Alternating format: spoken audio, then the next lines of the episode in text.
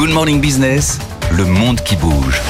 Le monde qui bouge est avec vous, Benaouda Abdedaïm. Le Canada s'est plongé dans un débat national reliant politique d'immigration et crise du logement. D'où il n'est pas fréquent qu'une note d'analyse euh, d'un service d'études d'un établissement bancaire suscite une telle introspection à l'échelle d'un État membre du G7. Les économistes de marché Stéphane Marion et Alexandra Ducharme de euh, la Banque nationale du Canada développent en cinq pages la thèse d'un piège démographique dans lequel serait tombé leur pays.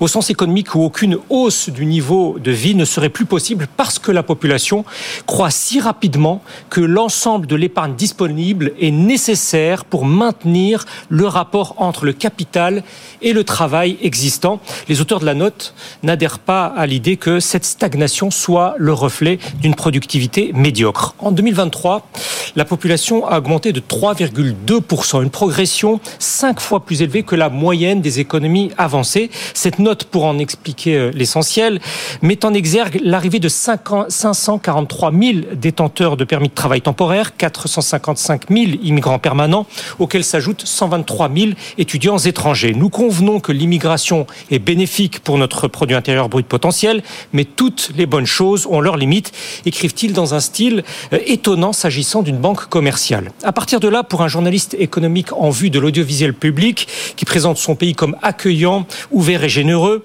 La grande ouverture à l'immigration aide certes à calmer la pénurie de main-d'œuvre, mais contribue à créer en retour de fortes pressions sur les services, sur les loyers, ce qui alimente l'inflation dans le secteur du logement. Pour les deux économistes de la Banque nationale du Canada, voilà la source d'une crise insoluble.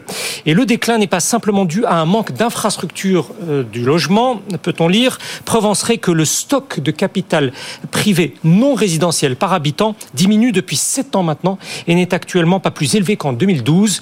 Les auteurs de la note sont alors d'avis de plafonner le nombre d'arrivées entre 300 et 500 000, et cela pour les années à venir. Alors comment cette note d'analyse s'est transformée en un débat politique? Parce que euh, cette note vient donner des éléments d'argumentation à ceux qui plaident la fin de l'immigration menée par les libéraux au pouvoir depuis maintenant plus de huit ans. Inspiré euh, cette politique par l'initiative du siècle, qui est un groupe de pression de Toronto, de dirigeants d'entreprises et d'anciens élus.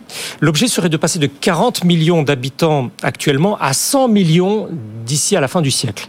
De l'audace et de l'ambition, donc pour redonner vigueur au projet euh, national canadien. La semaine dernière encore, la ministre des Finances a jugé que l'immigration reste une force économique considérable et un moteur de la croissance de l'activité. Le Canada, selon elle, a toujours la capacité sociale d'accueillir les étrangers.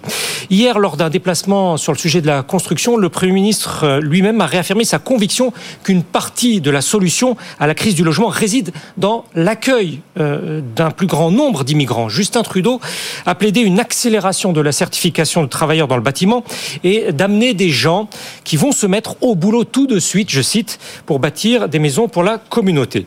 Sachant à l'analyse des statistiques qu'il n'y a plus qu'un logement construit pour 4,2 actifs, très au-dessous donc de la euh, moyenne historique, les partisans de la rupture parlent d'une incompétence qui va au-delà, selon eux, de l'aveuglement.